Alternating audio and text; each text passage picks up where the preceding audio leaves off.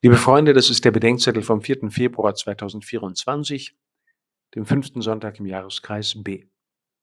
Wer kann schon allen alles werden?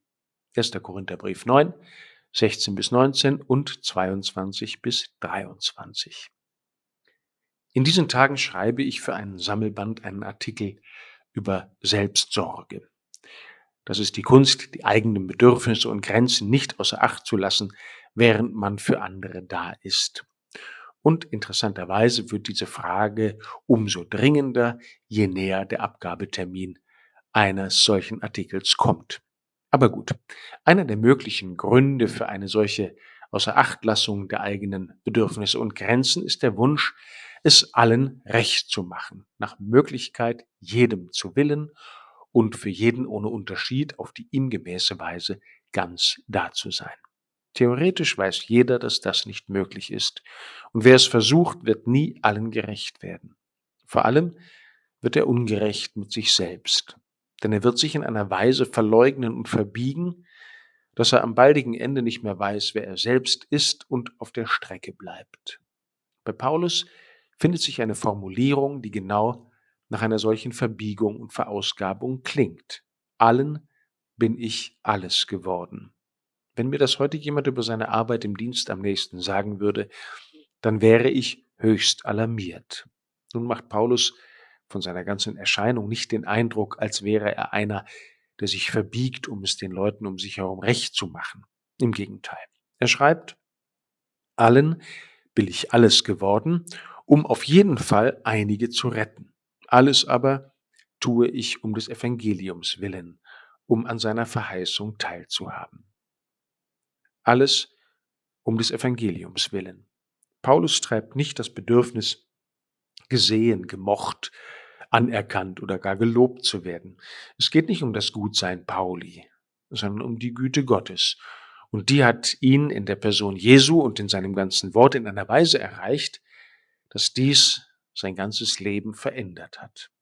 Und von da an will er alles dafür tun, dass dieses Wort, diese Beziehung so viele Menschen wie möglich erreicht und von ihnen angenommen und beantwortet werden kann, so wie ein Medikament einen Kranken oder ein Liebesbrief einen geliebten Menschen in seiner Einsamkeit erreichen soll.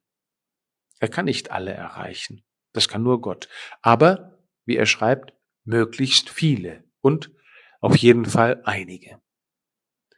Und um des Evangeliums willen will Paulus im Rahmen seiner Möglichkeiten so nah wie möglich an den Menschen sein und an ihrem Leben, an ihrer Lage und an ihrem Schicksal, an Freud und Leid Anteil nehmen. Und das ohne es nötig zu haben. Obwohl ich von niemandem abhängig bin, schreibt er, habe ich mich für alle zum Sklaven gemacht, um möglichst viele zu gewinnen. Den Schwachen sei er ein Schwacher geworden und macht offenbar damit genau das, was er kurz darauf aus Korinth den Römern schreiben wird. Freut euch mit den Fröhlichen und weint mit den Weinenden. Das bedeutet nicht, dass Paulus selbst außen vor bleibt. Er steht auf beiden Seiten.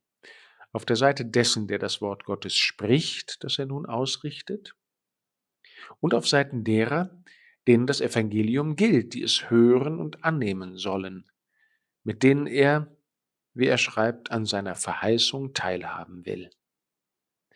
Wir können nicht vollkommen allen alles werden, ohne vor die Hunde zu gehen, sondern wir können es nur im Rahmen unserer Möglichkeiten und zusammen mit dem, der es allerdings ganz und gar vermochte.